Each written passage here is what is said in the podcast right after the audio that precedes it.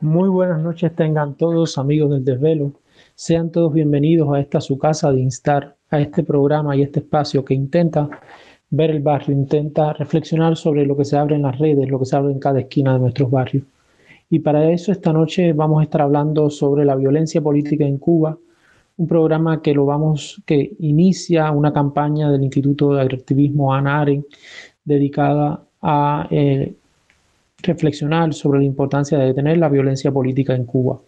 Y para eso en la noche de hoy nos van a acompañar eh, el psicólogo Otoniel Vázquez, quien es cubano, reside en Canadá, y el activista Fernando Almeida, puesto que eh, nuestra colega Daniela Rojo se siente indispuesta y no va a poder estar en esta noche con nosotros. Eh, Otto, bienvenido a Instar, es un gusto tenerte por aquí de, de nuevo después de tanto tiempo. Y bueno, y Fer es escucha habitual ya del desvelo y participante, siempre es el invitado de último momento cuando falla alguien en, el área que, desarrolla su actividad social. Otto, yo quisiera empezar contigo y, empiezo con, una pregunta. Eh, ¿Qué entender por violencia política? Bueno, gracias Leo por, la invitación. Por violencia política, lo que entiendo eh, hasta ahora, realmente son dos términos que hoy actualmente me parece difícil de separar, violencia y política, pero hasta ahora lo que tengo entendido es la violencia que un Estado ejerce sobre ciertos grupos o individuos eh, y a veces mm, toda la sociedad incluso de cierta manera es, como testigo de esa, de esa violencia de una manera consciente o inconscientemente, donde es decir, es, un, es, un, es, es, cuando el Estado intencionalmente despliega leyes, puede ser también políticas, agendas de, de actos violentos contra grupos o individuos con el fin de, de, destruir un orden social o de incluso también de, de por supuesto, de sostener un orden, de, mantener un orden, preservar un orden social determinado. Gracias, Soto. Y ¿Qué, elementos caracterizan ese ejercicio de la violencia política desde el Estado, según el trabajo eh, psicológico de, documentación y acompañamiento eh, que, has realizado? ¿Me puedes repetir la pregunta? Dijiste que... ¿Qué características tiene esa violencia política en el trabajo eh, de acompañamiento psicológico que tú has realizado a lo largo de, de, tu carrera, sobre todo en el caso del contexto autoritario cubano?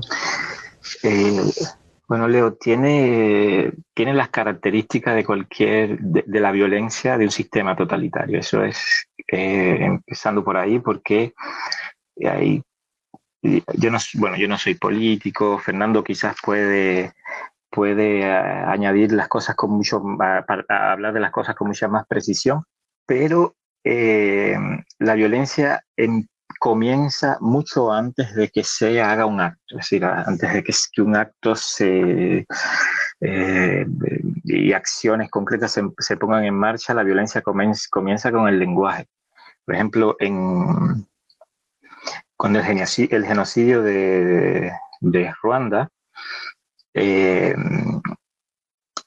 una de las, las, primeras, los primeros indicios de que la violencia ya, ya era demasiado, eh, era evidente que venía, que, que, que, podía aparecer en cualquier momento, eh, es decir, eh, se notaba a partir de cómo una de las partes llamaba a la, otra, decía cangrejos, los decían como un poco como en Cuba, dice los gusanos, los escorias, cosas así, siempre en el lenguaje aparece esa agresividad. Y eso va gestando una especie de, visión social, de representación social del otro, del, se crea un enemigo, se, eh, se inflan, vamos a decir así, se, engorda toda una, una eh, lógica paranoica de que hay alguien que, que, nos va a hacer daño y empieza a, por ahí comienza el Estado, es decir, a, crear en, su, en la prensa, en la televisión, o sea, así todo lo que... Mm, eh, todo lo necesario para poder justificar eh, la violencia. Eso lo vimos también muy claramente cuando el 15 de noviembre, cómo ellos se prepararon así en pequeña escala, lo mismo que han hecho durante mucho, eh, mucho tiempo. Es decir, el vocabulario que, mm, por ejemplo, cambio, cambios en el, en el, vocabulario como batalla de ideas, barbarie, es decir, repetir siempre esos términos juntos en ciertos contextos crea un estado de opinión que ciega a la población eh, respecto a la, violencia que el mismo Estado ya va a comenzar a, perpetrar. Otra de las formas que, aparecen, ¿no? Em, ya de manera más concreta, es, hay que ver las cosas en, contexto, Leo, porque no se trata de actos a individuos solamente, si no se trata solamente de actos de violencia hay a ciertos individuos. Son actos de violencia que tienen una repercusión que implica, es una, son actos de violencia contra la comunidad, si se puede decir. ¿Por qué? Porque son eh, abiertamente, son, son abiertamente mm, em, em, puestos en, marcha frente a los ojos de todos y todo el mundo puede ver lo que le puede pasar a ellos si hacen lo que eh, tal persona, el activista o alguien eh, ha hecho. Por lo tanto, eh, es una especie de violencia sobre un individuo muy concreto, pero que tiene efectos en la comunidad, tiene efectos en la familia. De hecho, ellos utilizan la amenaza eh, a la familia para que sea la familia quien transmita la amenaza al, activista. Em, una de las cosas eh, clave de este tipo de violencia, yo lo que, lo que veo más que nada es la violencia psicológica, porque em, eh, según los testimonios que he escuchado, y yo no quiero dar muchos ejemplos porque no quiero hablar, eh, mm, quiero guardar cierta confidencialidad, pero eh, lo que hemos visto en los testimonios es cómo se las arreglan para que sea la propia persona quien se haga mal. Hay un, hay un rejuego de manipulación, utilizan unas técnicas que podemos hablar más, más adelante, que son técnicas que no son propias necesariamente del, gobierno cubano, se utilizan en, relaciones... Em, en relaciones de violencia psicológica, donde hay una, una de las partes tiene rasgos narcisistas muy fuertes, muy, muy, em, eh, muy difíciles y eh, ejerce violencia sobre el otro como de manera encubierta manipula a la otra persona a favor de sí mismo. El gobierno cubano tiene eso eh, por, aprendizaje, son técnicas de violencia psicológica que se han utilizado ya en Rumanía, el, el, ejemplo más eh, importante se han utilizado donde quiera, eh, con Stalin, se ha utilizado en el fascismo, pero y, los testimonios que he escuchado y no tiene que ser así, de eh, dictaduras de derecha, por ejemplo, tienden más a la violencia física que a la psicológica.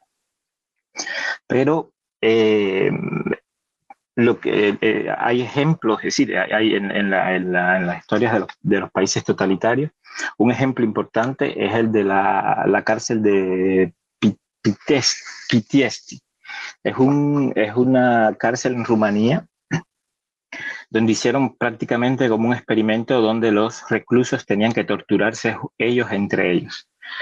Eh, todo el proceso de humillación, por ejemplo, los, los eh, habían seminaristas o, padres ortodoxos que lo hacían, que hacían toda la, eh, toda, toda la ceremonia de la comunión y cosas así, la hacían con, con ese fecales, con era, bien humillante. y eh, digamos, en, en, en, Cuba lo que he oído, el, el, lo que utilizan más que nada son la amenaza, la humillación el aislamiento social, eh, eh, generalmente la utilización de, van a trabajar en función de crear culpa, miedo y vergüenza, esos tres elementos. El, el rejuego está en, eh, mira lo que le puede pasar a los otros si tú sigues haciendo esto. Eso es lo que trae culpa. El miedo es, mira lo que te vamos a hacer, es decir, es, la amenaza. Y la vergüenza es, sea utilizar algún tipo de información privada para hacerla pública, que, que, que, dañe un poco la, la, integridad de la persona, o sea, también lo obligan a hacer algo contra sí mismo para poder salvar a otros, cosas así. Hay hay un caso, eso sí, no ha sido caso mío, eh, no lo he visto, pero lo vi por Facebook en ese tiempo, donde había una, hubo una, una persona, un muchacho, alguien que se golpeó él mismo durante el interrogatorio. Esos son efectos del trabajo, del proceso de manipulación con esas emociones bien torcido. Es propio de ese tipo de lo que hoy en día se le trata de llamar psicología oscura, se le, se le llama también técnicas de gaslighting, donde la eh, se hace dudar de la representación del mundo de la propia persona y la persona empieza a desarrollar toda una angustia enorme a desarrollar síntomas y, eh, por así decir, que es muy, muy peligroso, muy eh, dañino ese tipo de intervención que hace la, la, seguridad del Estado. Es muy dañino y eh, los síntomas a veces no aparecen rápidamente, aparecen tiempo después. Eh, cuando digo tiempo después, estoy hablando de puede pasarse 5 y 10 años y a los 10 años aparecen eh, una sintomatología inexplicable, eh, sin saber por qué, y puede que esté ligado a, a esas experiencias de, de, tortura. Hasta ahora lo que yo veo es eso, es una, es una especie de trabajo que busca hacer a la persona percibir un control absoluto sobre eh, él o ella o quien sea, sobre su entorno, cosa que, que, es imposible, pero eh, son 60 años y tantos de pensar que sí que tienen el control de todo, por lo tanto es, muy fácil, es muy fácil eh, verlo, ese terror compartido, ese miedo que, que, que hay. Entonces, en ese control absoluto, la única salida es la que le da el, propio agente de, la seguridad del Estado. Es decir, como una relación de presa. Eh, y lo interesante de, esto, eh, ya para terminar, es que no es una tortura psicológica eh, puramente abierta, es decir, las personas no pueden desarrollar defensas fácilmente porque hay una combinación de, eh, de amabilidad y de horror. Es, esa combinación. La misma persona que te puede eh, amenazar de una manera despiadada, te puede encontrar el mejor médico de la ciudad para que atiendan a tu niño cuando tú estás en prisión. Entonces, ese, ese lazo torcido, ese lazo ambiguo, es terrible, es parte de, la, de, la, de las causas de síntomas síntomas psicológicos y a veces hasta físicos también, psicosomáticos, eh, es, una, es, una, de las causas más importantes de, todo esto. Hasta, bueno, hasta aquí si tienes después otra pregunta, yo puedo hablar un poco más o abundar sobre algunas cosas específicas. Otto, sí, yo quería hacerte una pregunta, eh, otra pregunta más. ¿Cuáles son las formas y modos en los que se ejerce la violencia política en Cuba? Tú decías que hay formas concretas eh, que se han documentado, que se han registrado, y en esa dirección que va mi pregunta. Eh, mira, concretamente, porque es que varía de un caso al otro, varía de una estrategia al otro de quién esté al mando, de quién es el agente de la seguridad el que esté ahí. Eh, hay algunos que son, digamos, más, lo voy a decir así, de una manera neutra, más organizados. en, su, en sus estrategias, otros son más, eh, vamos a decir, espontáneos, sin, no saben, se les puede ir de las manos las cosas, sobre todo, eh, sobre todo cuando el activista puede hablar y puede decir y puede responder, puede, puede mostrar ciertas defensas. Pero los que las técnicas, eh, por ejemplo, un ejemplo, te puedo dar un ejemplo muy preciso. Ellos pueden decir, ah, si es una mujer, tiene un tratamiento diferente. Si le pueden decir a una mujer, eh, eh, has engordado muchísimo, por ejemplo. Y puede ser verdad. pero lo dicen de una manera como que es el, hola, ¿qué tal? Has engordado muchísimo. Em, y luego le preguntan, y, luego le pueden decir, eh, te ves contenta, te ves bien. Es decir, todo un rejuego entre críticas y em, un poco, es decir, críticas y alabanzas a, la persona, ¿no? Y con, eh, no sé cómo se dice, no me acuerdo cómo se dice, eh, críticas y piropos una crítica y un piropo, una crítica y un piropo. Todo eso en una situación donde la persona sabe que está frente a alguien que le puede hacer mal. Es decir, la, la técnica es cualquier tipo de intervención donde se le hace saber al activista que se tiene un control de él y de su vida, de su vida privada, por de, de, manera excepcional, y luego que el, activista lo sabe, empiezan a darles cosas buenas y cosas malas. Sí, a decirles cosas buenas y cosas malas. Y yo veo que tu padre es, tal persona, que es muy amable, tal cosa, tal, Al otro, en otro momento le dicen, eh, pero puede que tu padre no pueda hacer. Entonces, como que rebajan lo que han, lo que han elevado. Es decir, en, la, en el tip, en, cuando, uno, cuando uno vive una relación en la cual no se puede sostener en la, de qué se trata ese vínculo, los efectos en, la, en cualquier tipo de persona, los efectos son negativos. Eso puede pasar en una relación de pareja. Las relaciones de pareja con personas celosas, con personas, siempre hay un tipo de, de abuso que se establece ahí. y es como si la seguridad del Estado utiliza ese tipo de abuso, sabe que existe ese tipo de abuso, lo utiliza de manera natural, vamos a decir así, y él y, eh, lo, eh, eh, lo, pone en práctica con el, con el activista. Está la humillación, por ejemplo, se humilla a la persona, se le humillan sus, eh, sus creencias, se le humilla si, si es la cuestión de, de, la hombría en Cuba, por ejemplo, el machismo y cosas así, porque son, son agentes muy machistas, se, se va a tratar de humillar. Eh, se va a tratar de mostrar cómo la persona se va aislando por sí, está aislada, van a, van a decir cómo los amigos han hablado mal de él y cosas. Son técnicas muy precisas que parecen, hablándolas así, eh, clara, eh, como yo lo estoy diciendo, parecen, parece algo que, mm, que no es de gran importancia, que no es tan violento como pensamos.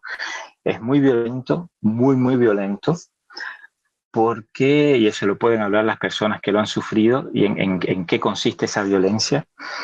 Eh, hay, hay, varios tipos de aislamiento que ellos utilizan. Dentro de las cárceles utilizan el aislamiento concreto y preciso, es decir, ponen la persona en una, en una celda donde no se escucha nada, donde hay ciertas condiciones o están eh, lejos de los otros durante muchos días.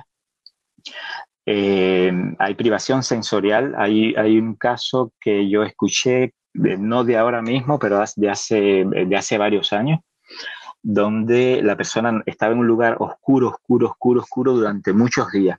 Cuando lo sacaron al, interrogatorio, lo sacaron a las 12 del día. Eh, la sensación que tuvo en los ojos fue de quemadura, fue como una quemadura hasta, hasta hace poco que volví a hablar con, con esta persona, eh, tiene problemas de, de, visión por ese, por ese acto. Eh, y está la, el aislamiento social. No sé si se acuerdan, bueno, esto que se hizo mm, abiertamente con cuando el, el, 15 de noviembre, el 13, el 14 yo creo que, que fue con Junior, como todos eh, se armó todo, todo, todo, todo para que nadie entrara, nadie saliera, no, no pudieran, eh, él no tuviera contacto con, con, con nadie esa forma de aislamiento, con esa agresividad y con esa impunidad, es, eh, torturante, es, algo fuerte. Entonces usan estas cosas, aislamiento, amenaza, humillación, la combinación de cómo, de cómo hacerlo y el rejuego, la utilización de la culpa, el miedo y la vergüenza. Hay, hay ejemplos que vamos a poner mucho más claros en, en, la, en la campaña, creo. Gracias, Soto. Bueno, Yaima, Yaima, que también es tu colega y que, que ha trabajado de cerca eh, contigo el, proceso, está pidiendo la palabra. Eh, y creo que, que, también vale la pena escuchar un poco lo que Yaima nos puede aportar. Eh, Yaima, tú que estás ahora mismo sobre el terreno, que estás en Cuba, ¿qué, qué crees de, de, lo que hemos hablado? ¿Alguna idea que, que crees que, puedas aportar? Creo que, que Otto también cree que siente que es jugoso tu intervención. Absolutamente. Buenas tardes, muchísimas gracias, Leo. Otto, besito para ti. no, yo más bien quería sí soportar todo esto, es decir, apoyar todo esto que está diciendo Otto, porque lo hemos conversado, Otto y yo hemos tenido eh, largos intercambios.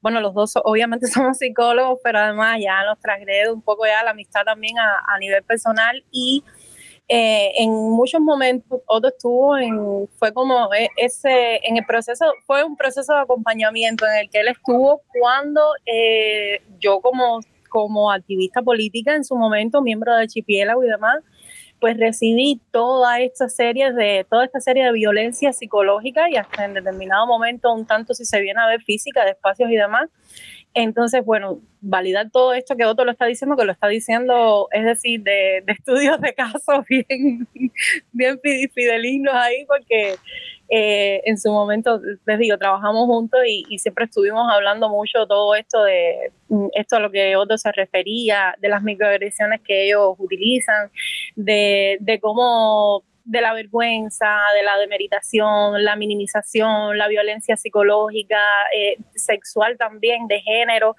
Entonces, es, es, son maquiavélicos. Una vez Otto y yo lo estuvimos conversando y, y nosotros lo estuvimos hablando y, y, hablábamos eso mismo, son maquiavélicos, son malvados. Eh, este ejemplo que Otto puso en algún, eh, en algún momento, a mí me lo hicieron.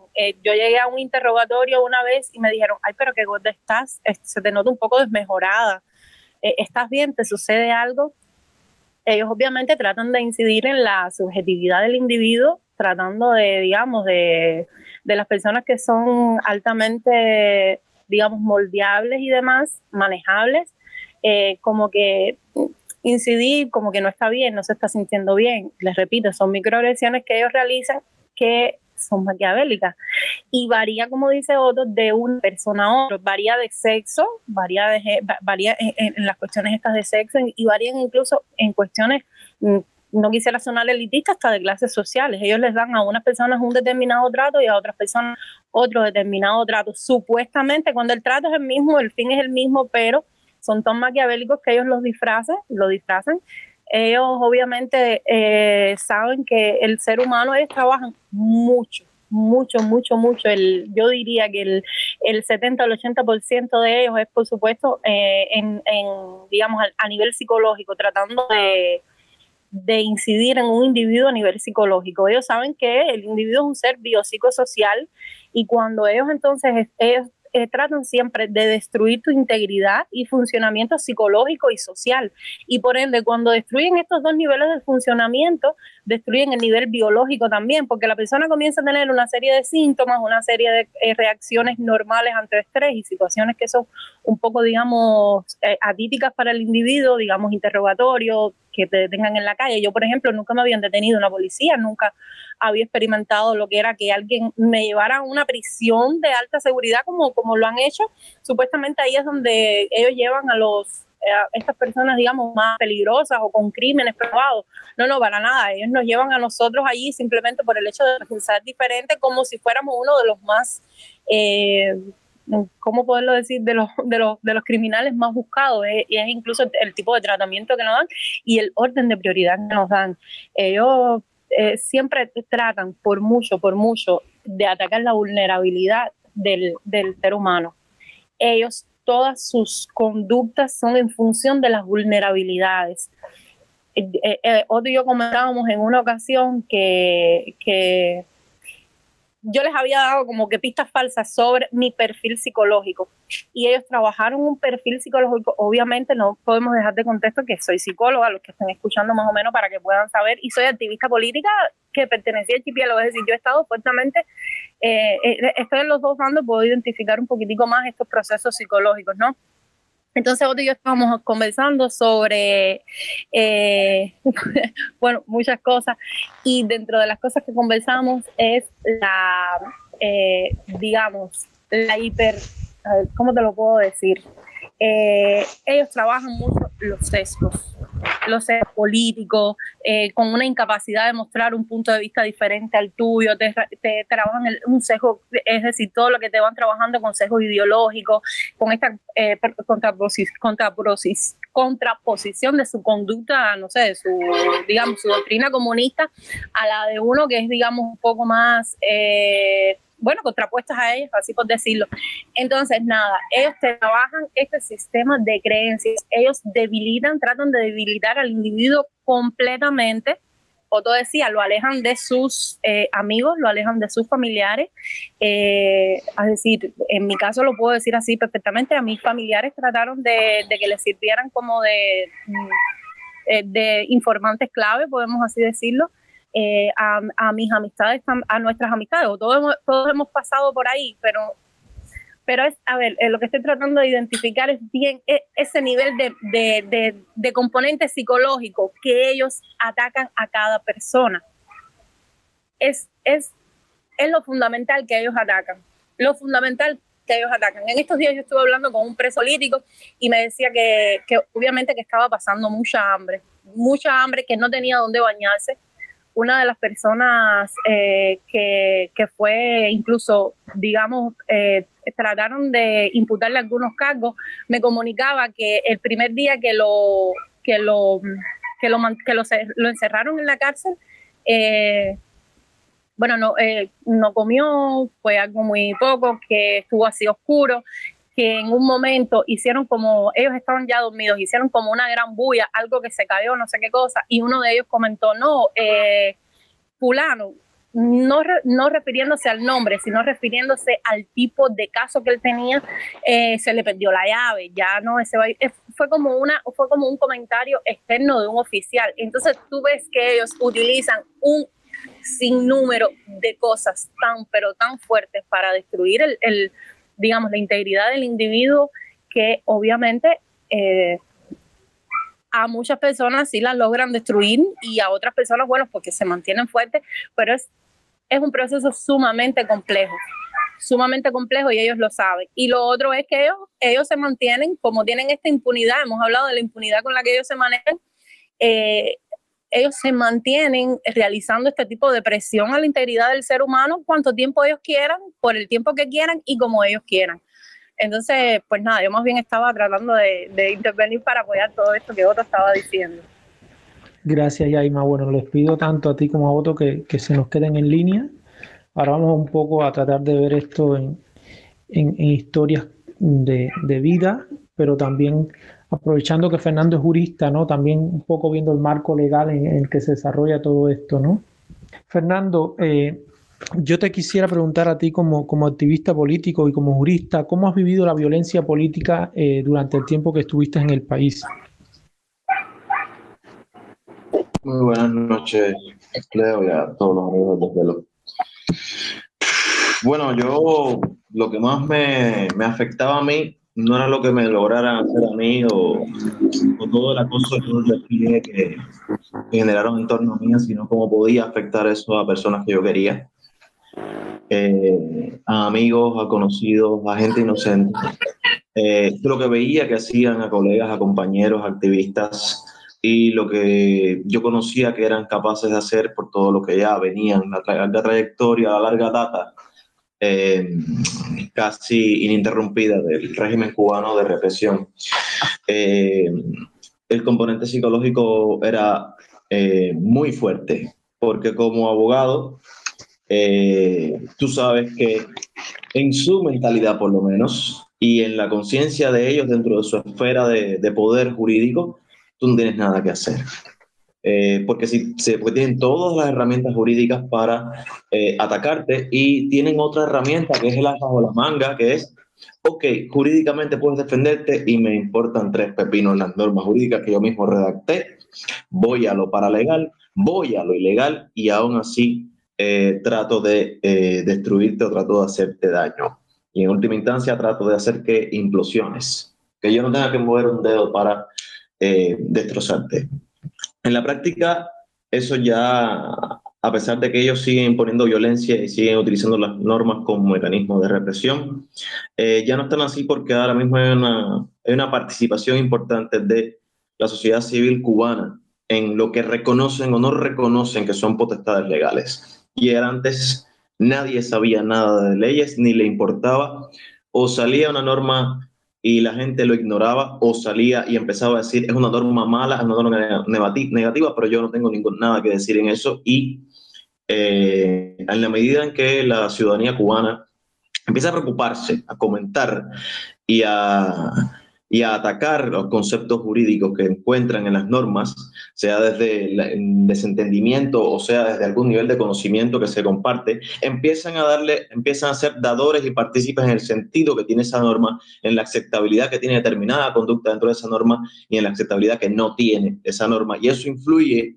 interesantemente porque una sociedad, por más jurídicamente estructurada que esté, al final son un conjunto de interacciones intersubjetivas que se van entrelazando eh, tiene consecuencias incluso para los aplicadores del derecho, incluso para la defensa, y lo vemos en que cómo empezaron los primeros procesos en que intervinieron abogados en la defensa de presos políticos y cómo han sido eh, los últimos. Empezaban tímidos algunos, por supuesto, siempre hay abogados que van a pegarse a el rol que les juega, hay otros que van a ser un poquitico más atrevidos a tratar de por lo menos hacer lo mejor posible dentro de ese marco, pero comprometidos con su cliente. Y vemos, vimos, empezamos viendo algunos que eran, eh, nada, eh, yo pido que, bueno, que no le pongas 10 eh, años de privación de libertad, eh, pido que le pongas 8.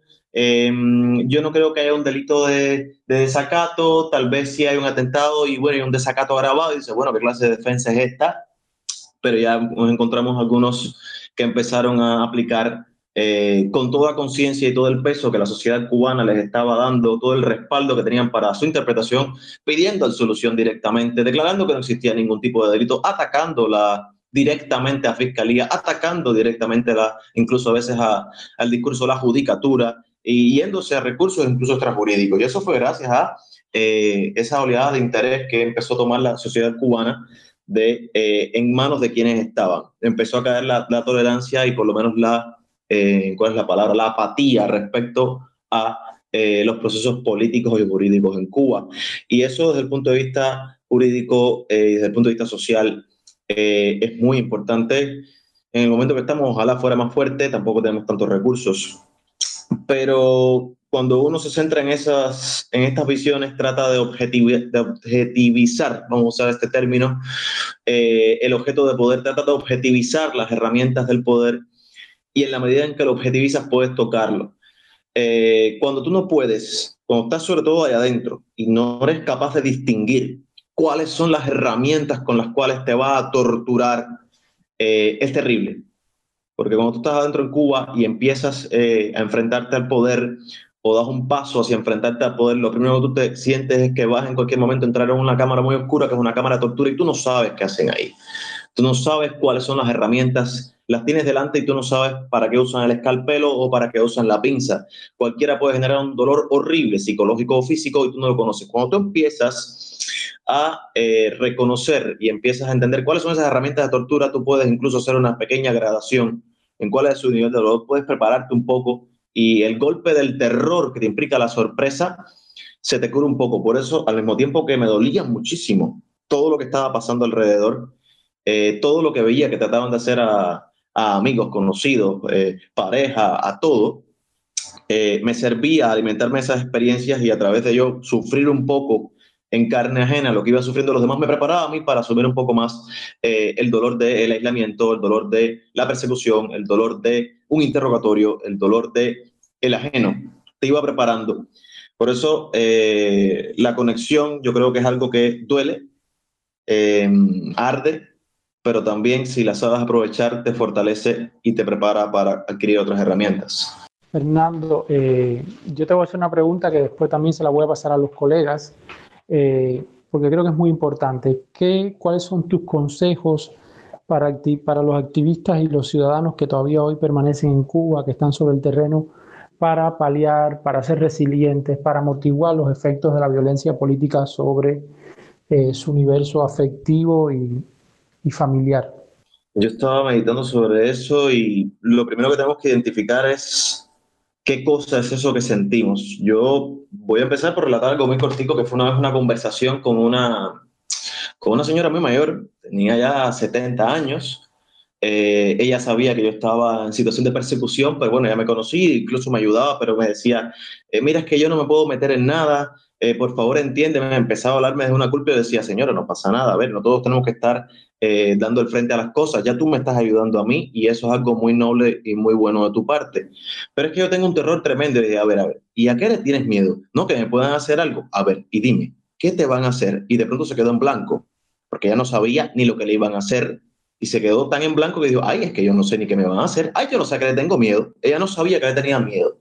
Y eso es parte de lo primero que tenemos que identificar, a qué rayos le tenemos miedo. Eh, claro, no lo reconocemos porque el Estado cubano y si lo ponemos en concepto, vemos por qué es una maquinaria tan atroz. Eh, yo te lo puedo tratar de poner mis conceptos y tengo aquí por suerte a un cúmulo de, de activistas y de personas involucradas y de, y de, por supuesto, psicólogos que me van a poder corregir, tumbar lo que estoy diciendo o mirarme para atrás en cualquier barbaridad que diga.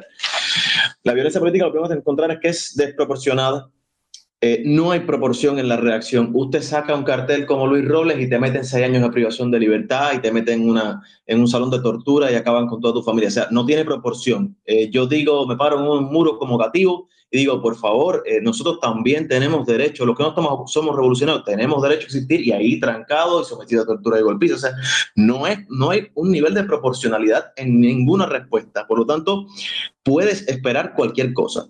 Segundo, impredecible. En cualquier momento, en cualquier lugar, salta la liebre, por cualquier motivo. No sabes si va a ser algo que dices, no sabes si va a ser algo que haga. La respuesta puede ser súper virulenta, puede ser súper agraciada, puede ser de cualquier forma, puede empezar por tu familia, por tu trabajo, pueden ir directo a la cárcel. No lo sabes, es impredecible. Tenemos la sensación de que además es indetenible. Cuando ellos empiezan, no terminan, no paran, siguen y siguen y siguen generalizada en cualquier lugar, cualquier cosa, cualquier persona, cualquier sitio, adentro de Cuba, fuera de Cuba, cualquiera. Multifacética, porque nos van a atacar con todo, nos van a atacar con golpes psicológicos, nos van a atacar con, eh, con falsedades, nos van a atacar con la reputación, nos van a atacar con la ley, con lo legal, con lo ilegal, con un delincuente que te manden para arriba. Y sobre todo es muy visceral. Había un amigo mío que decía hace años de que la represión en Cuba en realidad era represión eh, instrumental. Y no hay nada más mentiroso que eso. La, violencia y la represión política en Cuba es visceral. O sea, son criaturas que están alimentadas y formadas en un pensamiento de revancha, de hacer daño gratuitamente a otro ser humano simplemente porque no, ni siquiera no es que piense diferente, sino que no le caen bien a la cúpula o los discursos de la cúpula que él se entroniza, no le viene bien por lo tanto, con visceralidad, sin ningún tipo de cálculo objetividad, un objetivo que quiera cumplir, él simplemente ataca. Y ante eso, lo único que se me ocurre es tirar para el lado contrario. Ante la desproporción, la respuesta desproporcionada, tenemos nosotros que buscar un nivel de retribución, pero proporcional. Y es algo, no es hay que buscar formas y mecanismos, cada uno en nuestro espacio y dependiendo del el ataque de proporcionalidad, porque ellos no tienen medida, pero nosotros sí podemos tener mesura. Y si siempre aprendemos a buscar una forma de contesta o de enfrentamiento a la situación de violencia que sea proporcional a la escala de la violencia, también los vamos educando en que empiecen a tener un nivel de medida. Ya ha habido experiencias que pueden ser mejores y otras que pueden ser muy malas, por eso hay que saber también dónde se pisa. Eh, lo impredecible yo creo que sí se puede combatir con cierto nivel de prevención. Eh, hay que saber que cuando se camina por una calle oscura, eh, en el medio de la noche, en un vagón, en una zona que tiene fama de delincuencia, usted tiene una alta probabilidad de ser asaltado. Si usted no cuida sus redes sociales, si usted no cuida su discurso, si usted no cuida eh, su seguridad personal en su espacio privado, si usted no cuida la calidad de su trabajo, si usted no cuida la imagen de su reputación y si usted no cuida su conducta en general, usted está expuesto y hay que tener esas formas de prevención. Hay que ser precavido, que no es lo mismo que ser paranoico, pero si eres precavido, la paranoia es simplemente una alerta que tú procesas psicológicamente. Lo indetenible, ante lo indetenible, lo que hay que hacer es flexible. Si uno se opone a la fuerza por la fuerza, pues ellos son más fuertes, eh, nos aplastan. A veces hay que saber ceder, a veces hay que retirarse, a veces hay que darle la vuelta al monstruo, a veces hay que cantar con hiel para, matar con, con, miel y no con hiel, pero a veces hay que aplicar la, la, hiel sobre la miel, pero eso tu contexto te lo dice y cuando no está funcionando, cuando tengas un obstáculo que te parece que es infranqueable, sé flexible, cede con el agua y dale la vuelta. Generalizada, pues hay que buscar siempre un espacio seguro y esto es muy importante. Yo no, no recomiendo a nadie a nadie que se, que se convierta en una figura visible o que avance en tareas que lo expongan mucho eh, de cara a la sociedad civil si no tiene un espacio seguro, porque eso es fundamental. Y ese espacio seguro puede ser tu familia, puede ser tu pareja, pueden ser tus amigos, pero tiene que ser un espacio que tú hayas construido junto con otras personas. No, no puede ser el arquetipo de este es el espacio seguro típico, porque ahí es donde si usted no tiene realmente una familia que vaya a respaldarlo, que lo entienda, que lo comprenda, tu familia se convierte en tu peor pesadilla y usted no tiene un espacio seguro, usted tiene una segunda cárcel guardada en la casa. Y eso es muy importante, ver cuál va a ser tu espacio seguro, con quién tú vas a poder conversar con confianza y quién te va a dar un abrazo. Un abrazo es un espacio seguro, una llamada eh, donde tú te ríes por una hora con un amigo que esté adentro, afuera, con tu pareja o, con quien sea, es puede ser tu espacio seguro, donde tú no necesitas estar expuesto constantemente, usted sabe esa realidad, donde está generalizada la violencia, pero usted ahí, ahí, usted puede ser usted mismo y no va a pasar nada. Ante lo multifacético, yo creo que, y esta es mi posición, esta violencia que puede venir por lo psicológico, que puede venir por lo físico, yo creo que la ética y la convicción de lo que estás haciendo es lo que te va a salvar en última instancia. Que tú sepas por qué estás ahí, que tú pienses y vuelvas a la misma respuesta, esto es lo que yo haría, pero que lo hagas todo lo que hagas sea con ética.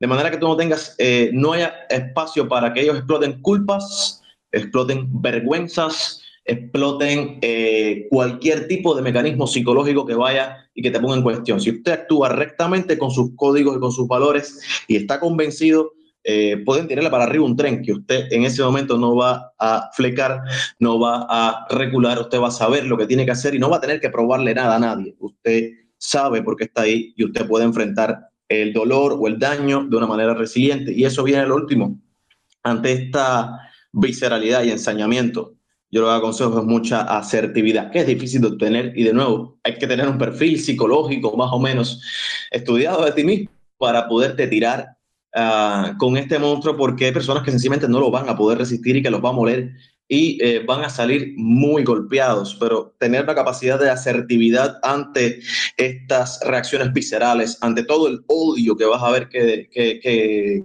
destila una persona que te ve como un enemigo mortal o como un blanco a devorar, tiene que tratar de ser lo más asertivo posible, no dejar que eso le cale, le y ante la situación es más difícil buscarlo desde la mejor positividad posible.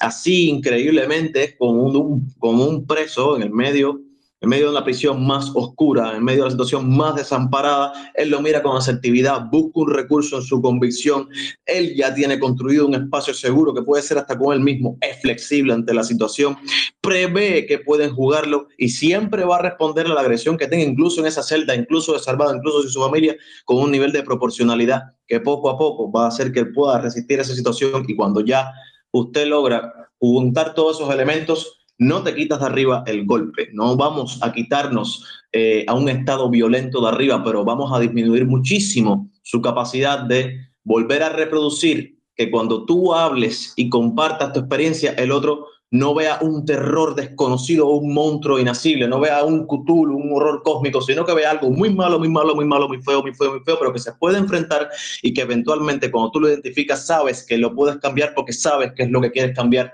más tarde o más temprano y por tanto ganas herramientas y generas personas más preparadas para lo que tienen que enfrentarse y eh, menos desamparadas ante ese monstruo desconocido que eh, se presenta como esa ignota amenaza que está perenne eh, alrededor de la vida de todos los cubanos, de estemos adentro o afuera. Es lo que yo te diría y veamos si los psicólogos me sustentan o me derrumban. Gracias, gracias Fer. Eh, bueno, yo ahora le paso la palabra a Otto, a Yaima, para un poco escuchar sus pareceres y los consejos que, que, dan para crear herramientas de resiliencia desde una mirada especializada, pero también humana y que, y que acompaña de cerca esta realidad. Yaima, si quieres hablar primero. No, tú, tú, habla tú primero. bueno, cualquier cosa a las cuatro y media, a las cuatro y media como los, chamaquitos en, la escuela, ¿eh? Ya, son las, ya pasó la hora, chicos, son las cinco y media. Eh, bueno, una cosa importante, eh, Fernando, lo que dice Fernando es como de primera mano, es la estrategia la defensa subjetiva que, que, Fernando ha armado a, partir de eso. Y no tengo nada que derrumbar, Fernando, todo lo contrario, que, que, que, no sé, que alabarte, que, que, que estás, estás bien eso que, que has armado para, para afrontar algo así, incluso para compartirlo con los otros. Hay una cosa a tener en consideración, en cuenta, es que eh, ser humano es ser vulnerable también. Somos seres vulnerables. Eh, y ahí está nuestra humanidad. Todo discurso que vaya por el lado de por el lado del superhombre, vamos a decirlo así, y no precisamente nietzscheano, pero por el lado de que lo podemos todo, todo es posible, yo soy el más fuerte y cosas así, eso nos, eh, nos vulnerabiliza el triple, el doble. Por lo tanto, hay una cosa interesante que decía Fernando, esto de, de hiel y miel, de también saber cuándo retirarse, de saber uno mismo dónde tiene uno los límites. Ahí es importante, eh, es importante eso, saber dónde eh, yo tengo un límite y dónde debo parar donde no debo jugar fuerzas con un poder que se toma por ilimitado, que no lo es, solo que un solo individuo no puede contra ese, ese poder. Ellos utilizan... Eh, hay, algo ligado al agotamiento también, que se te pueden aparecer a las 3 de la mañana, se te pueden aparecer a las 12 de la noche, se pueden, a cualquier hora pueden aparecer. Puedes estar caminando y te agarran como, como le ha pasado a algunos, pueden estarte siguiendo también, eh, alguien con una moto o un carro blanco, cualquier cosa así. Eh, tenemos que darnos cuenta que ellos están siempre empujando hacia un límite y un límite de deshumanización Ahí donde ellos ven que ya uno perdió el control, para ellos es una satisfacción. Eh, ahora bien, para cada uno de nosotros, perder el control no es, una, no es algo que deberíamos tomarlo como un fracaso, deberíamos tomarlo como lo humano que somos.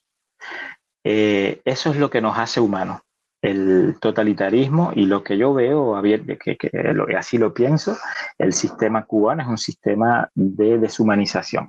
el daño que ha hecho no solo es respecto a individuos aislados, ha hecho daño al tejido social, a los valores de, la nacional, incluso del sueño eh, de lo que es la nación cubana. Eh, hay cosas que resisten de manera espontánea porque no controlan todo, no controlan la solidaridad, no controlan eh, precisamente, no pueden controlar el pensamiento. Ellos, no, ellos pueden querer que uno piense algo, pero ellos no pueden obligar, ahí no pueden entrar. Sin embargo, lo que sí pueden hacer, y eso lo vemos, es hacer bastante, bastante daño. Una cosa que yo recomiendo sobre todo es eh, utilizar todos los medios de expresión simbólicos a mano es decir, eh, puede ser hablar en ciertos espacios y lo que más me duele es que no existan, que haya tanto terror y tanto, eh, precisamente tanta paranoia y, se, se, puede decir que con razón, a encontrar espacios seguros de palabra, espacios donde alguien, donde uno se pueda sentar con algunas personas, a hablar tranquilamente y con una buena escucha de qué es lo que nos pasa. Eso es falta en Cuba, hay que hacer más, más todavía. Eh, pero hay otros medios simbólicos también. Hay artistas que, lo, que utilizan su, el arte para introducir códigos, para poder expresarse, para poder eh, salvar una posición de integración psicológica, de integración subjetiva, poder defender e, eso, porque ellos lo que buscan precisamente es eh, dañar la identidad, hacer mal. Hay un caso de una persona, voy a decirlo muy, muy ligeramente, no quiero, eh, pero hay un caso de alguien que habló, que contó cómo el hijo, una vez que llegó de prisión, incluso para, de una manera exagerada, para abrir el refrigerador pedía permiso. Eso, eso, eso es un, un, eh, un claro ejemplo de cómo la identidad de alguien ha sido tan dañada que han destruido ese carácter espontáneo, eh, el, poder afirmarse a sí mismo para eh, estar a cargo de sus necesidades. A partir de, del momento de la, porque estoy claro que fue torturado y además es un adolescente, que, que a partir del momento eh, ellos crearon una situación en la cual el adolescente no puede tener eh, no puede haber un pasaje subjetivo entre su necesidad y el acto. Tiene que pasar por un permiso. Es decir, eso fue entrenado, eso fue hecho a propósito, eso eh, es evidente y hay evidencias también en estudios, en la historia, en los campos de concentración, eso se hacía a un nivel eh, de, una deshumanización casi a un nivel animal que se llevaban a, ciertas personas y ellos están haciendo eso. Entonces, lo más importante es salvar ese pequeño y gran eh, espacio o momento en el cual uno se autoriza a disentir y uno se autoriza a ser el dueño de su propia palabra. Quizás en un momento se tiene que callar, pero en otro momento tiene que hacer un chiste o tiene que dibujar, tiene que hacer algo para eh, eh, estar eh, en contacto consigo mismo. Eso es lo que yo, de manera general, pero otra cosa, ah, ya para finalizar, es que cada cual debe encontrar sus propias fórmulas, un poco como Fernando ha, dicho, y cada cual encuentra su fórmula según su propia personalidad. Cada uno sabe también qué cosas le pueden dañar, qué cosas son las cosas más eh, difíciles a, trabajar y que ellos van a tocar. En ese caso hay que prepararse para, para, afrontar cosas así. Hay que saber qué respuestas se dan, hay que saber también hacer silencio, hay que mm, reconocer en ellos que son falibles, que ellos no son, ellos asumen ese lugar de omnipotencia, pero tienen que hacer el, eh, el toda la, eh, ¿cómo decir? Toda la, tienen que hacer toda la parafernaria esa para, para hacer ver que son eh, omnipotentes y no lo son para nada, absolutamente. Entonces todo lo que hacen es crear toda esta situación con, en la televisión, eh, obligan a los activistas a, firmar papeles como que ellos son colaboradores. Eh, y a otros y a otros que no lo son también. Y la, yo conozco un caso de un, también un, adolescente que abrieron una cuenta con su foto, una cuenta en Facebook, y le dijeron, mira lo que publicaste. Y él dijo, esa no es cuenta ni es mía, yo ni tengo cuenta en Facebook. Y dijeron, bueno, eh, es así, estás, eh, ya como quiera, ahora tienes, lo único que tienes que hacer es ir a esa cuenta y tienes que informarnos de tal cosa, si no, tú estás, decir, todo ese chantaje, toda esa, eh, esa manera de, de, inhumana de, tratar al otro, todas esas cosas uno debe prepararse de alguna manera. tiene que aprender también, eso es lo que ha hecho el pueblo cubano durante 60 años. Yo creo que hay algo que dijo Fernando que es muy importante, que es la toma de conciencia de ciertos espacios que habían siempre sido manipulados por ellos. El espacio jurídico, mientras más se tome conciencia, mientras más se avance respecto a eso, y con esto de la campaña de la violencia política, mientras más conscientes seamos de dónde está la violencia, qué es lo que no es eh, aceptable, incluso respecto al televisor, respecto a lo que digan.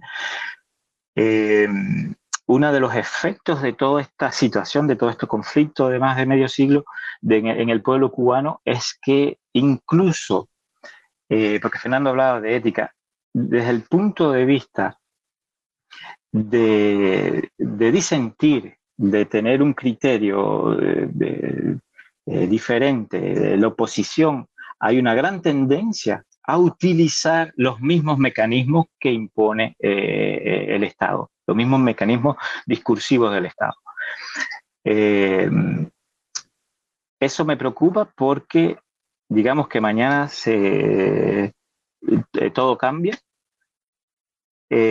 hay grandes riesgos de que sigamos repitiendo lo mismo, con otro, con otro vestido, con, otro, con otra camisa, con otro, con otra, de otra manera, pero va a ser el mismo mecanismo, un mecanismo altamente eh, peligroso, totalitario, impositivo. Eh, vamos a imponer entonces la democracia, vamos a imponer, y va a ser, puede ser un gran caos, como lo hemos visto en los países los países socialistas es un gran caos, no, levantan cabeza después de años, de años, de años. Entonces es importante esta salida ética, esta comprensión, esta toma de conciencia de todo lo que hay detrás de todo, de, todo este proceso. No es puramente político. Yo tengo un amigo que, a quien yo le hablaba, un amigo que eh, muy entusiasta con la izquierda, un psicoanalista brasileño, y eh, cuando finalmente, escuchando a sus pacientes, escuchándome a mí lo que les decíamos, él dijo, yo lo que me estoy dando cuenta de que no hay un partido en el poder en Cuba, eh, es el mal en el poder. Es, eh, es una situación realmente seria respecto a la nación, a quienes les importe todo este proceso de, eh, de la colectividad, somos responsables también colectivamente de lo que está pasando en Cuba y por tanto deberíamos eh, avanzar más en el conocimiento de todo lo que está en juego, desde el punto de vista jurídico, del punto de vista político, pero también del punto de vista social, del punto de vista ético, y hay mucho que hacer. Bueno, que puedo agregar yo lo que han dicho magistralmente ustedes. Realmente eh, Fernando con su pragmatismo, con su pensamiento tan pragmático y, con su experiencia también en estos temas, yo creo que, lo abarcó todo eh, de manera eh, bastante, bastante concisa. Eh, agregaría, no sé, agregaría más bien soporte a todo lo que han dicho Fernando y Otto. lo primero que tienen que tener es la convicción. Me van a disculpar los ruidos porque es que, bueno, les decía que lo primero que hay que tener es la convicción eh, de lo que estamos haciendo y lo que estamos defendiendo. Creo que eso es una de las premisas fundamentales, porque cuando no tenemos una convicción férrea, o cuando no estamos, digamos, con todo este conocimiento acerca de las cuestiones políticas, acerca de los procesos políticos, eh, nos, pueden, eh, nos pueden manipular fácilmente. Porque, les decía, este, está la, vulnerabilidad que podemos tener incluso desde el punto de vista cognoscitivo, de, no saber, de desconocer muchas cosas, ellos nos pueden manipular eh, en ese sentido. Entonces yo creo que, esta convicción con conocimiento está muy relacionada. Creo que tenemos punto clave, por supuesto, lo que decía Fernando, esta flexibilidad. Es lo que nosotros, algunos psicólogos llamamos ser corcho. Baja la marea, bajar nosotros. Sube la marea, subir nosotros, pero siempre mantenernos a flores con todos los mecanismos eh, de, digamos, los mecanismos personales que sean permisibles, que, que, hagan, que permitan toda esta, digamos, toda esta defensa también de nuestras creencias, de nuestras ideologías, de todo esto que estamos defendiendo, ¿no? Eh, eso es muy importante, saber que vamos a experimentar miedo. Es algo yo comentaba eh, hace, hace un tiempo con una amistad que me decía, pero tú eres psicólogo, y yo le decía, pero yo soy, yo soy un ser humano, lo decía otro también hace un rato, somos seres humanos. Esto, ellos sí están deshumanizados completamente con a mente que puedan tener, digamos, que las personas escogidas también para todo esto tengan sus rasgos psicopáticos y demás, y, la falta de empatía emocional y, y, esta crueldad que pueden llegar a experimentar ellos, pero nosotros no estamos deshumanizados. Y yo creo que los, lo que nos define sustancialmente es esto mismo, esta capacidad de ser tan humanos, de empatizar tanto con otras personas que incluso no son nuestros derechos propios, digamos, en determinados momentos los que estamos violando y nosotros eh, eh, salimos a la defensa de, la, de, de estos derechos de otras personas que están violentando, que están violando en determinado momento. Creo que que eso es fundamental. Vamos a experimentar miedo, el miedo libera cortisol, que es la hormona del estrés, vamos a tener ansiedad, vamos a tener angustia, vamos a tener, eh, vamos a tener tensión, podemos eh, sufrir picos hipertensivos. Fíjense lo que estoy hablando porque nos tenemos que preparar para todo eso. Nos tenemos que preparar para este alejamiento social, para, eh, digamos, esa, esa brecha que ellos tratan de, anteponer entre nosotros y la sociedad.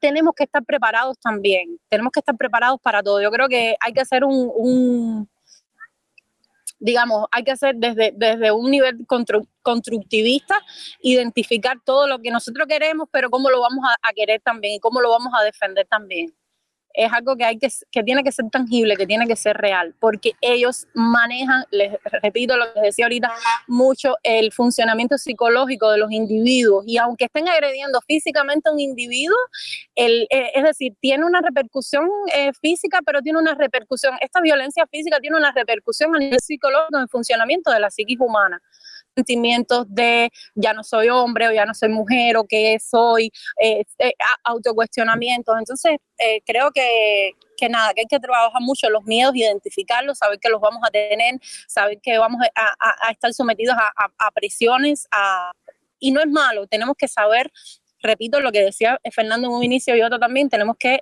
tener la flexibilidad para saber manejarnos en determinadas situaciones, bajar la cabeza cuando hay que bajarla. Eh, otra, otra, otro aspecto creo que sería buscar eh, formas de ayuda. Eso, bueno, Otto, y yo en este caso hemos trabajado con muchos familiares de presos políticos y también con muchos, eh, digamos, activistas políticos.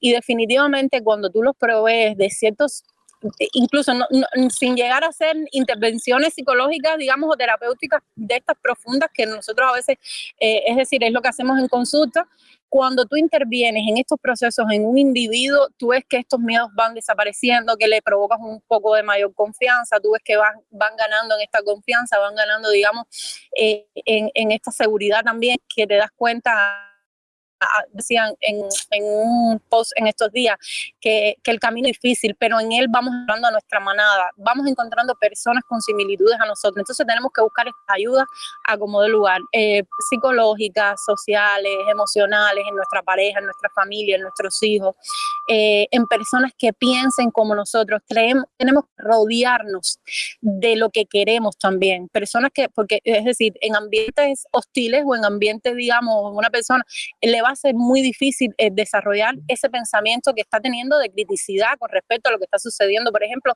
eh, en Cuba en estos momentos. Entonces tenemos que ir buscando todas estas alternativas. Eh, la información jurídica, que es muy importante y que yo creo que eso es algo que nos ha fallado a nosotros por mucho, por mucho, por mucho, porque es una de las cosas que violentan fundamental, fundamentalmente. Eh, cuando, cuando te cargan en, en, la calle sin tú haber cometido un delito, eso es una violación de, de derechos. Entonces tenemos ese desconocimiento. Una cita sin un proceso eh, investigativo previo, previo por eh, X, X delito o demás, no te pueden hacer esa cita si no dan esta explicación. Entonces creo que tenemos que buscar ese conocimiento repito, lo decía también al inicio, apertura espacios de expresión, como dice Otto, el arte, eh, la música, eh, espacios que nos liberen emocionalmente también. Entonces, pues nada, por ahí iría yo apoyando todo lo que han dicho Otto y Fernando.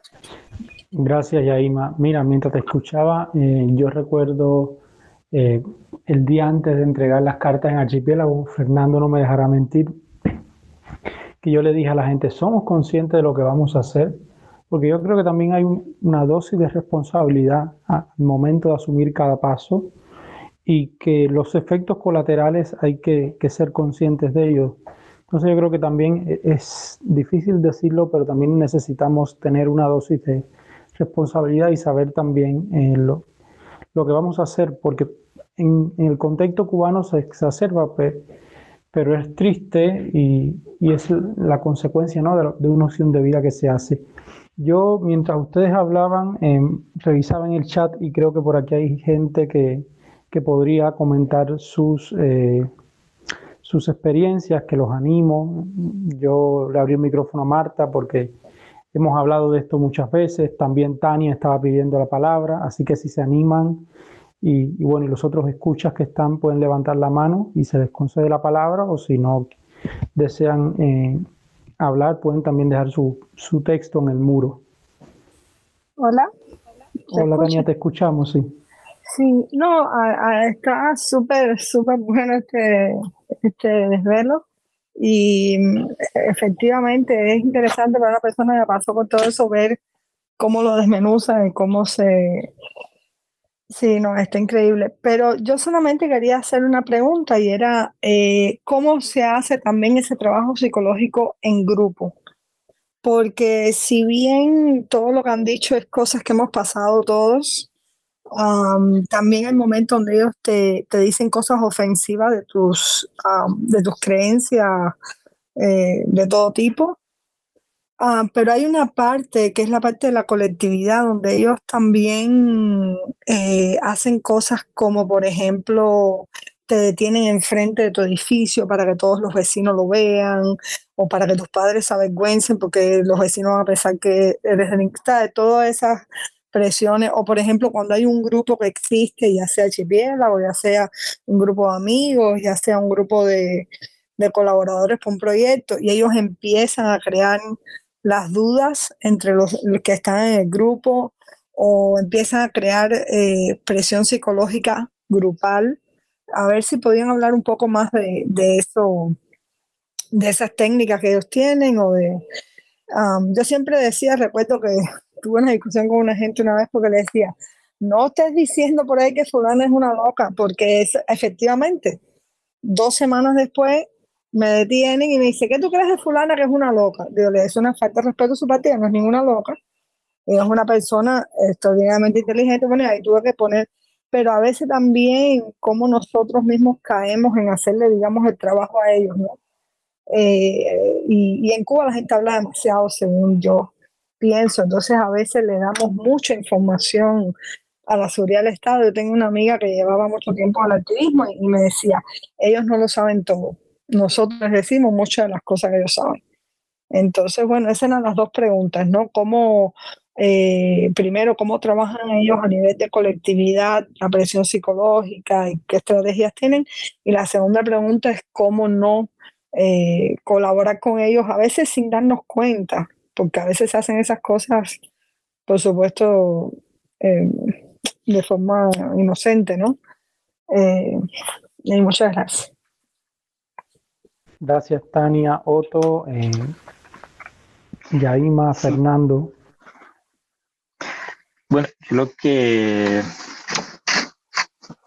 lo que quiero decir es, a ver, ellos aislar, ellos tocan, porque yo digo que es un proceso de deshumanización, porque ellos tocan precisamente lo que nos hace humano, como decía Yaima, es el lazo con el otro es una relación que tenemos con el otro. En cualquier sistema, en cualquier lugar donde se aísle una persona, ustedes lo saben con todo esto del, con lo que se habla, por ejemplo, del bullying en los niños, la intimidación. Una manera de intimidar y de hacer mal enormemente a un niño es que el grupo se ponga de acuerdo en no hablarle, no, no le han hecho nada, simplemente no le hablan ese niño va a vivir un infierno y va a tener unas, unas crisis de angustias terribles, porque es el lazo lo que nos hace humanos. ¿Qué hacen ellos eh, precisamente? Primero, con esa, eh, con esa, eh, ellos han pasado años de propaganda de que ellos lo saben todo, lo controlan todo y en cuanto quieren, de donde quiera sacan una manga a alguien que colaboraba con ellos y, estamos viendo cómo es que ellos hacen que mucha gente colabore, entre comillas, con ellos.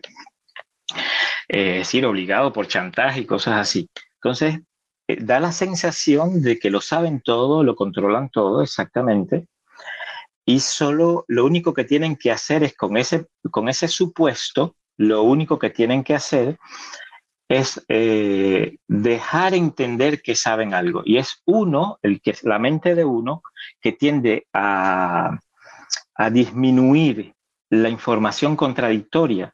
Todo lo que llegue de manera contradictoria, uno tiende a disminuirla y entonces uno le da la información. Eh, ese es una, una, un, digamos, un tipo de mecanismo que utilizan que lo utilizan en cualquier eh, en trampas de interrogatorio policial normalmente. El problema que es que eh, ellos tienen un control también en el del contexto.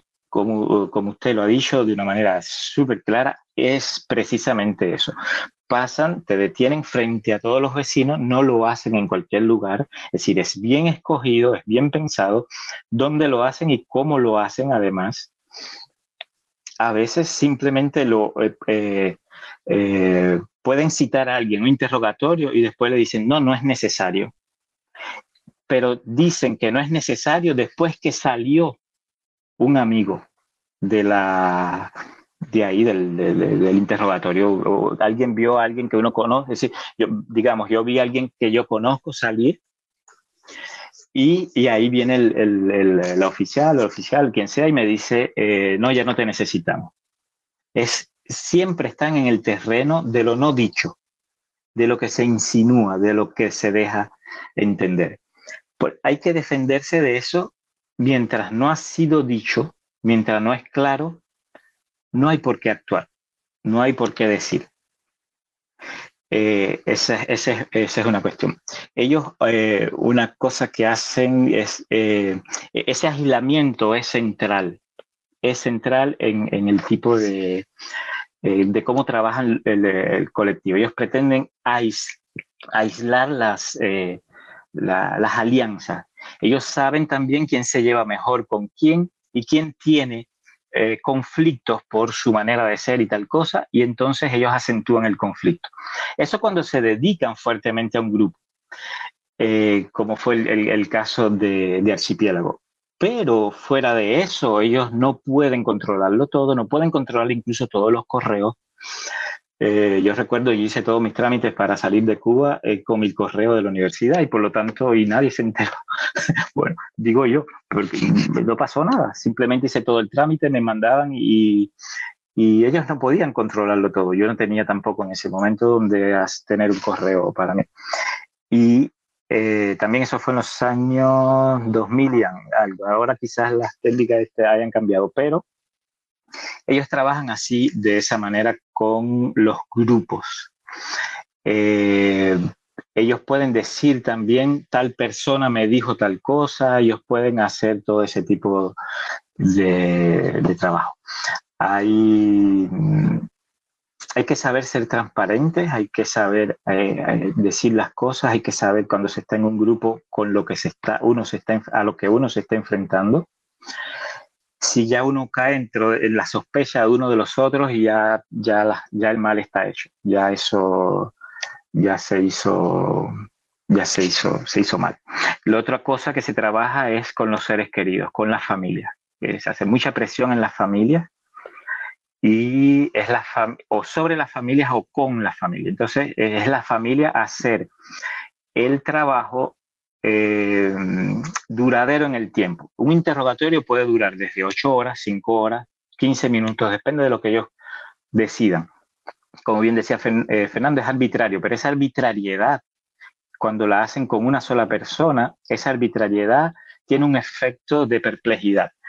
Eh, como yo bien decía, la, la mente humana trata de, em, vamos a decir, eh, disminuir lo más que pueda la contradicción, es decir, de, erradicar lo más que se pueda la contradicción. Por lo tanto, cuando hay información completamente contradictoria de la misma persona en el mismo momento, algo así, eso deja un efecto de perplejidad que es muy difícil salirse, salirse de ella, porque uno queda como confuso. Luego que esa confusión está instaurada, ahí ellos hacen preguntas, es que ellos aprovechan para hacer preguntas, para hacer, eh, para dar incluso soluciones. Mira, yo te propongo que hagas esto, esto y esto, y así tienes tal cosa. Ya es la manipulación clara ahí, pero para antes para hacerte hacer lo que ellos quieran, que es anular tu, primero anular tu identidad y anular tu voluntad, ellos necesitan ponerte en un estado de confusión. Y es, por ejemplo, el ejemplo que ella acaba de poner es, eh, provoca confusión en los vecinos, provoca confusión en la familia, provoca confusión en, el, en el que, la persona que fue detenida. En ese estado de confusión, ya solo lo único que a, los vecinos solo lo único que les queda es que alguien de la seguridad diga al presidente del CDS o quien sea alguna información o que sea la televisión quien la dé, algo así para que reduzcan esa confusión y piensen como ellos quieran que no piensen. Eh, ¿Cuál, eh, la otra pregunta era, no me acuerdo cuál era. Bueno, creo que era algo así, como cómo trabajan en el, desde el punto de vista colectivo, era algo así. Sí, era, era abordar cómo, cómo trabajaba y cómo incidían sobre la colectividad. Eh, bueno, ¿alguien más tiene, desea hacer otra pregunta? Catherine, te paso la palabra. Buenas noches y bienvenida al desvelo. A Catherine le había pasado la palabra, pero parece que salió del chat. Eh, yo voy a leer ahora un poco las, las preguntas que, que nos dejó, eh, las reflexiones que nos dejó Remy por aquí. La violencia política se extiende de manera natural por todos los sectores de la sociedad, implantada a través de años y años de adoctrinamiento y castigo. No es necesario enfrentarse directamente contra las máximas autoridades del gobierno. Cualquier disidencia que se oponga a los micropoderes, ya sea en un puesto de trabajo o en un hospital, será castigada. Los actores que ejercen la violencia son producto de un proceso de burocratización de la violencia. No hay ideologías ni juicios éticos. Es una metodología a cumplir porque ya hay que cumplirla y ya. Nos decía Remy por el, por el chat. Eh, bueno, si alguien más desea hacer otra pregunta, eh, alguna reflexión. Leo, déjame acotar algo eh, rapidito. Sí, e, en, lo relacionado que estaba, bueno, que había preguntado mm, esta persona que había realizado las preguntas, y yo había dicho anteriormente eh, que ellos tratan de, de, implosionar nuestra integridad psicológica, nuestro funcionamiento social.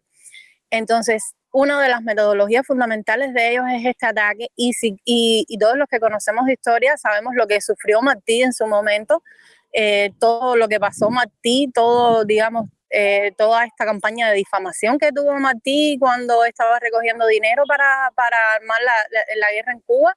Eh, es decir, y, la tenía de los mismos cubanos, incluso en las mismas filas del ejército. Eh, Martí tenía fuertes, fuertes personas que, que lo quitaban con, con, una dureza implacable.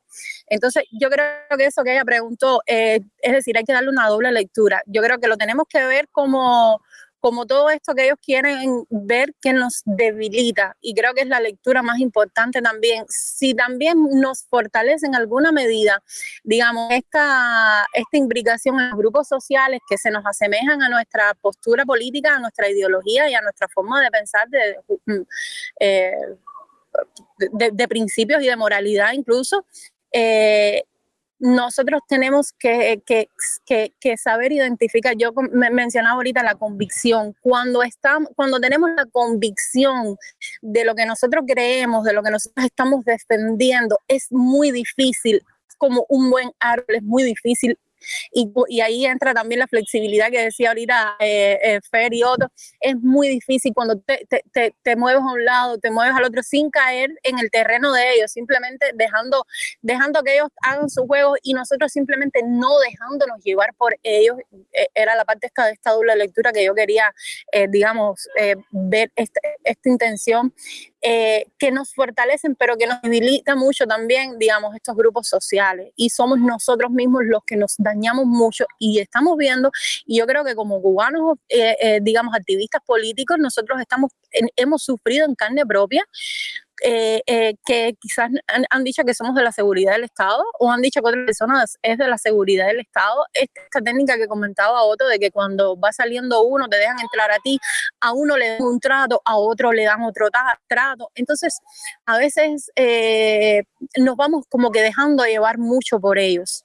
En mi experiencia particular, en mi experiencia particular, ha sido algo a lo que yo me he... Mm, antepuesto muchísimo. Yo no me he dejado llevar por ellos, yo no le he caído en el juego mío, yo lo llevo a ellos a mi terreno. Entonces yo creo que eso es una fortaleza mental que tiene que crear el cubano.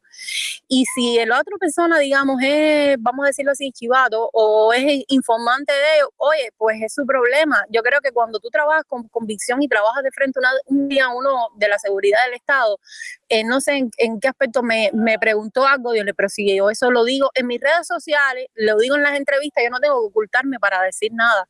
Tenemos que ser frontal, tenemos que, eh, digamos, aún, aún con miedo, yo creo que anteponernos a ellos de forma, cuando tú lo haces con convicción, déjeme decirle que ellos se derrumban. Yo, eh, otro es testigo que se lo comenté una vez que en uno de mis interrogatorios, cuando un, un oficial del de ahí me llevaba hacia atrás, me decía, bueno, ya mira, vamos a hacer una cosa, ya cállate, porque esto me estás a convencer.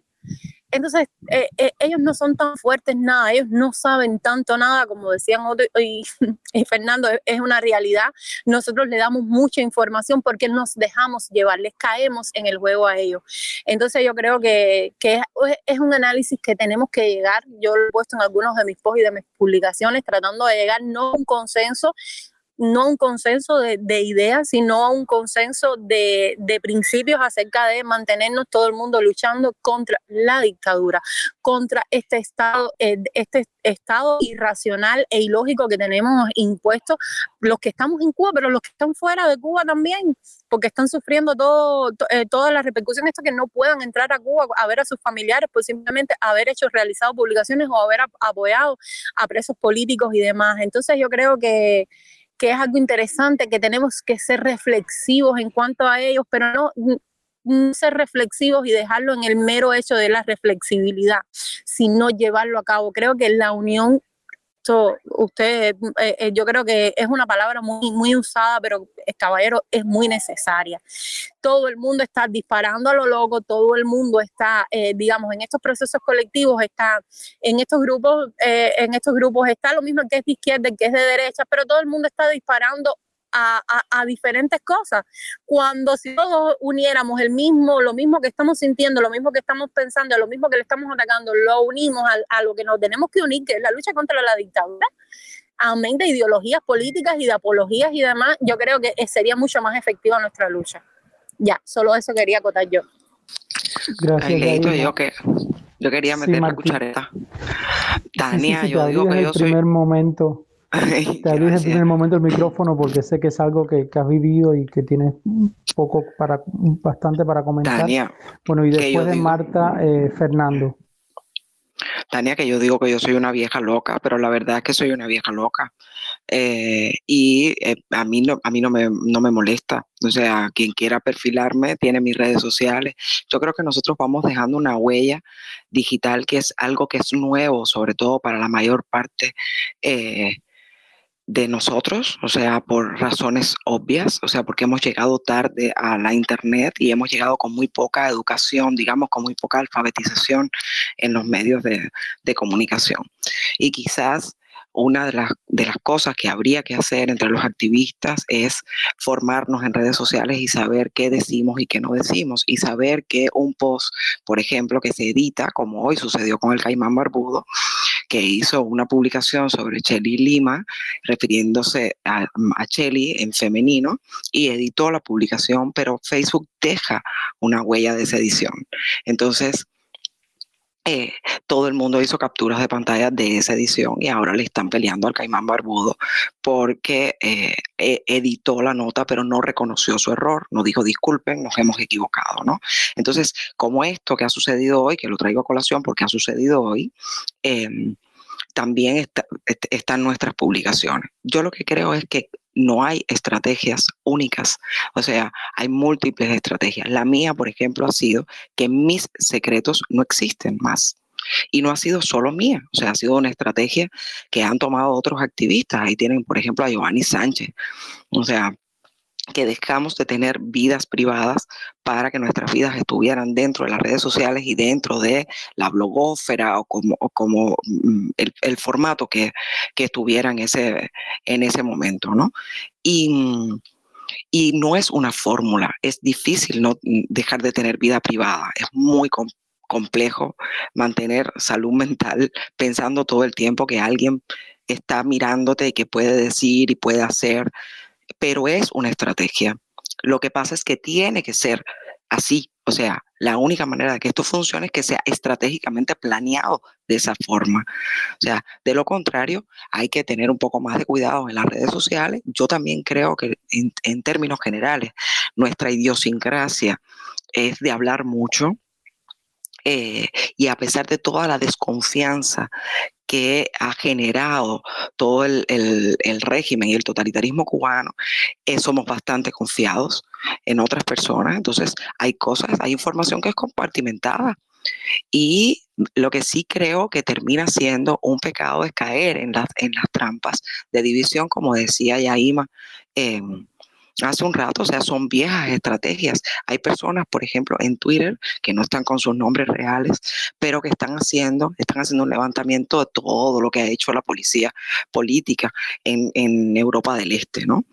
Eh, y son los mismos mecanismos, todo eso está escrito, todo eso está documentado y nosotros de alguna manera también podemos llegar ahí. La propia obra de Hannah Arendt está ahí, que es consultable y también revela muchos de estos mecanismos que tiene Em, el poder totalitario. Entonces, para no hablar de otros filósofos, o sea, quedarme en, en, en el instituto, ¿no? En, lo que promueve el Instituto Internacional de Activismo Hannah Arendt. Entonces yo creo que lo que tenemos es que ser conscientes de la estrategia que nosotros vamos a seguir y colegiarla si estamos dentro de un grupo de personas. O sea, porque a veces no, somos activistas solos, trabajamos con un grupo de gente y esas personas estarían implicadas en, eh, en nuestra estrategia. Colegiarla, guardar todo lo posible, aprender todo lo que podamos, todas las herramientas que podamos de seguridad informática, porque también he visto que muchas de nuestras vulnerabilidades han sido porque no tenemos seguros nuestros, nuestros aparatos, ya sea celulares, ya sea discos duros, ya sea computadoras. Em, yo creo que, que va por ahí. Sobre lo demás, creo que es importante también reconocer que necesitamos acompañamiento psicológico, eh, que hay acompañamiento psicológico en estos momentos, que es un acompañamiento psicológico seguro para activistas, para periodistas independientes y que eh, son recursos que debíamos echarle, echarle mano, porque solos no podemos. Es una maquinaria brutal es una maquinaria muy brutal. Mi último eh, episodio con, con estos violentos fue una charla de violencia obstétrica a la que dije que sí, porque organizaban estudiantes universitarios, porque aquí todo el mundo sabe que yo, y ellos también lo saben, que yo no iba a ir a manifestaciones porque no tenía con quién dejar a Nina. No cinco meses o dos años que me metieran presa, o sea, dos minutos. Yo no, yo no me he separado de Nina, algo que es totalmente antinatural en dos años o algo así, o más de dos años desde que empezó la cuarentena. Y, y aún así, mis cortes a Internet fueron cortes a Internet sistemáticos. Em, que me imposibilitaron muchas veces trabajar, hacer lo que tenía que hacer. Y además de eso, o sea, me fui a esta charla porque eh, pensaba que era un espacio seguro, iba a hablar de violencia obstétrica en el contexto del código de las familias, o sea, era algo que a ellos no les dañaba, o sea, la verdad, les digo con honestidad, no lo pensé. Me invitaron unos estudiantes, es mi tema, es uno de los temas que impulso en Cuba y dije que sí. Lo único que pregunté es si era un lugar abierto para que Nina no se contagiara de coronavirus. Fue lo único que pregunté porque no caería caer en un hospital em, con, nuestras vulnerabilidades. Y, y, em, a las personas que me invitaron le dijeron que yo era una delincuente, lo fueron a visitar oficiales del MININ, no de la seguridad del Estado, que se identificaron, y les dijeron que yo era una delincuente. Y cuando llegaron a verme a mí a las once y pico de la noche, que tuve que salir con Nina en brazos, me trataron como si yo fuera con toda la violencia, porque yo no soy eh, estúpida, o sea, eh, eh, toda la acción era una acción violenta, pero me trataron como si yo fuera Lady D. Entonces, es, es es brutal es brutal. Y además me dijeron, y, nada, que te hemos dejado tranquila, tú tienes que hacer algo porque nosotros te hemos dejado tranquila. Digo, pero qué manera de dejarme tranquila es esa si no me han dejado con internet un día entero. Por favor. y ustedes lo saben, que no he podido llegar a los desvelos. Tenía tres líneas de, de celular y me las desactivaron las tres cada vez que querían. Entonces tenía que conectarme con líneas de amigos que venían, en fin. Entonces yo creo que, que sí es importante pensar en esas estrategias y eh, consultarla con los colegas con los que se trabaja, con los que se milita, con los que se, se, participa, colegiarlas al menos y, y, y protegernos. y protegernos y buscar ayuda psicológica. La verdad, a mí me ha ido bien, eh, he estado un poco mejor, no del todo bien porque no es mágico, pero he estado un poco mejor y creo que hoy hay algunas oportunidades que antes no teníamos los activistas en Cuba. Gracias. Gracias a ti, Marti, siempre por, por tus consejos y por, y por tus experiencias y por tu compartir. Bueno, le paso entonces la palabra a Fernando. A ver, cositas muy concretas. Sí, sí, te escuchamos. Con lo que me quedé enganchado con lo que había, las preguntas que había dicho Tania. Y bueno, señores, eh, la idiosincrasia nuestra tiene sus características, pero hay cosas que superan eh, lo recomendable de nuestra idiosincrasia. Eh, en estas situaciones, sean siempre concretos, trabajen con gente concreta y aspiren a cosas muy concretas. Esa es su mejor medicina. Lo concreto se lo digo porque el 90% de todos los que están acá va a haber escuchado, oye, eh, fulano de tal, Otoniel, uff, Otoniel, ah, oh, mira, déjame decirte, oí, Otoniel hizo una cosa, eh, mira, eso estuvo rarísimo, yo no te puedo explicar. Y después te dicen, yo no te puedo explicar, yo te voy a contar después. Dice, ¿qué esto de cosa es? Uff, ¿qué habrá hecho Otoniel? Basta que venga un segundo y te diga, oye, oye, oye, déjame decirte, estoy preocupado con Otoniel porque hay una cosa ahí, no, me, no sé, es una cosa así por dentro, no sé, un muerto que me bajó eh, y me dio y dijo, uff, y ¿qué va?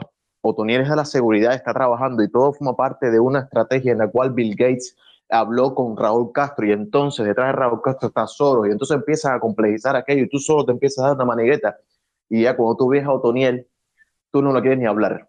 Y si te dice dos palabras, tú dices, viste, porque tú lo que eres es pero que eres un, un, un, desgraciado de la seguridad de Estado, ya, métete el gato por donde tú sabes, como dice el cuento. Entonces nosotros terminamos metiéndole el gato por donde dice el cuento. La seguridad, típicamente, en primer interrogatorio dice, coño, primero te eleva. Oh, que tú eres muy importante. El castigo para ti es brutal o el tratamiento, porque es que tú eres el más inteligente de todos. Yo quiero hablar contigo porque tú eres especial. Número uno, no te creas especial. No te creas la última Coca-Cola del desierto. Yo creo que los chicos archipiélagos acá se van a acordar que lo decía, no te creas la última Coca-Cola del desierto, eso no es bueno. Y segundo, eh, que te digan siempre que sea cosas concretas, porque al final hay que ser falibles y hay que ser, entender que no somos infalibles, hay que entenderlo. Eh, tú no eres capaz de prevenir, por más que tú quieras prevenir que un agente de la seguridad, se te cuelo, sepa algo, siempre vas a saber algo, lo que no lo vas a saber todo. Y tú tienes que estar dispuesto a entender que eso forma parte de tu realidad, que te, que te descubran algo que tú no querías que supiera, o, o, o, que apareció fulanito de tal que estaba en el grupo y ese era de la seguridad. Tú asumes siempre que están ahí. Es lo que yo hago por lo menos.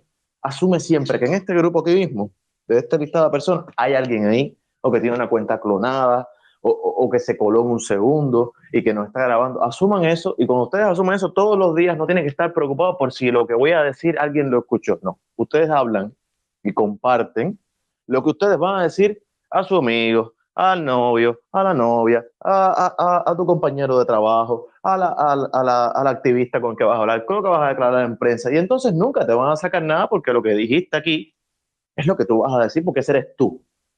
Ah, hay cosas que no se tienen que decir, lo que es, por ejemplo, hipotéticamente entre Marte y yo, yo tengo que irse a comentar a Ciclanejo de tal. No porque Ciclanejo de tal no sea de confianza, sino porque existen peligros eh, del mundo de redes sociales y peligros de las comunicaciones que se puede filtrar un mensaje, que puede haber de nuevo una cuenta, que puede haber una posibilidad siempre de infiltración. Por eso las cosas que son precisas es con la persona precisa, lo que se va a hacer se hace, no se dice, Y lo que se va a decir es lo que se dice todos los días, lo que uno está dispuesto a pararse en cualquier lugar. Lo que le vas a decir a la gente es lo que le vas a decir al otro. Por eso la gente mejor ni, ni hablarle. Pero a bolas, las cosas abstractas, volando en el aire, no. Y con objetivos de trabajo, siempre objetivos concretos. Y siempre saber que estamos trabajando con gente muy concreta.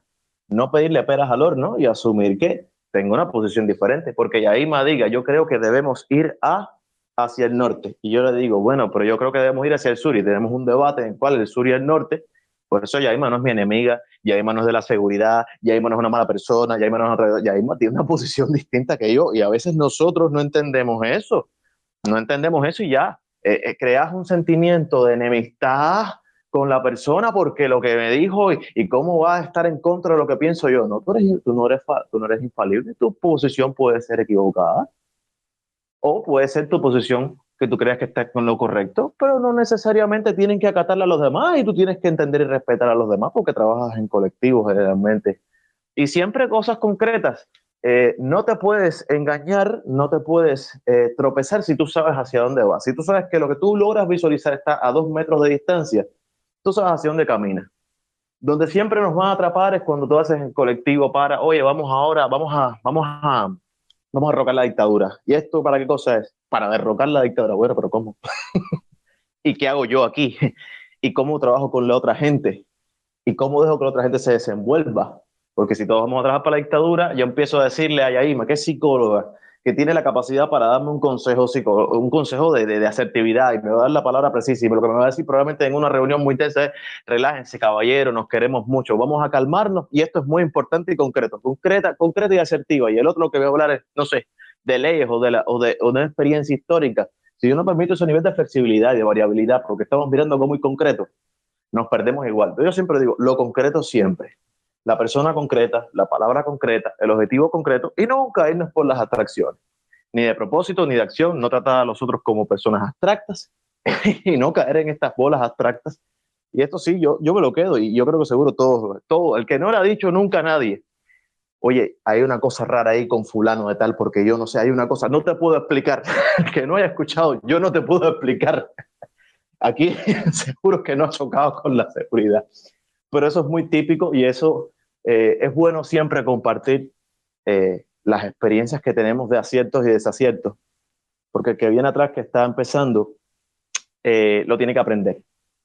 Porque lo malo que nos pasa, lo que nos pasa muchas veces es que nos ocurren las cosas malas y no queremos decirlas como si la seguridad ya no supiera lo que hizo, no supiera el daño que trata de hacer y tú te lo ocultas, yo no sé ni para qué para, que no se den cuenta que, que, tú que sufriste. Hijo, no, compártelo. Mira, hicieron esto. Oye, ¿qué te dijeron a ti? Me dijeron tal cosa. Oye, entonces ellos proceden así. Díganlo, lo que le haya afectado, el mecanismo que ustedes descubran, compártanlo.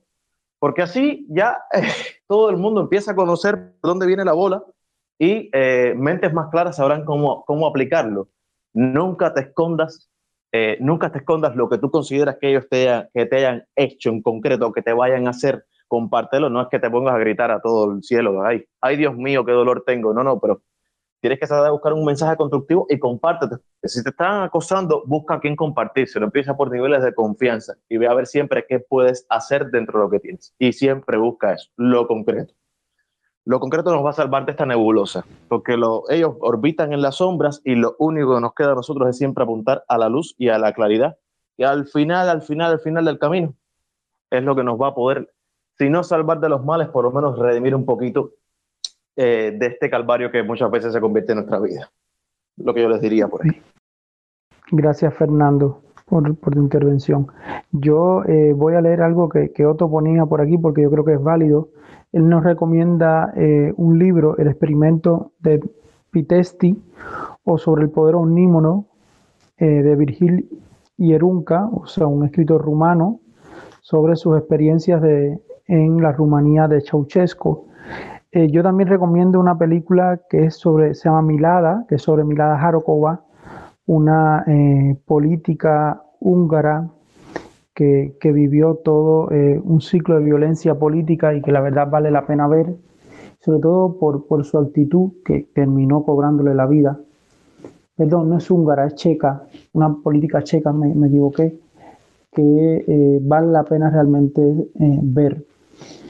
Eh, ya por hoy vamos cerrando, agradecerle a Fernando, a Yaima, a Otoniel, a Tania, a Marta María, que también estuvo con nosotros.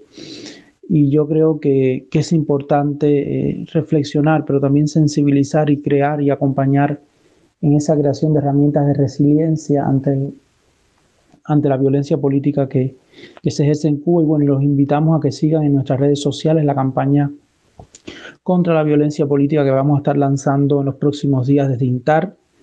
La semana siguiente vamos a tener un desvelo muy bueno. Vamos a estar hablando sobre Rusia y Cuba, sobre Estados Unidos y sobre el juicio de Londres.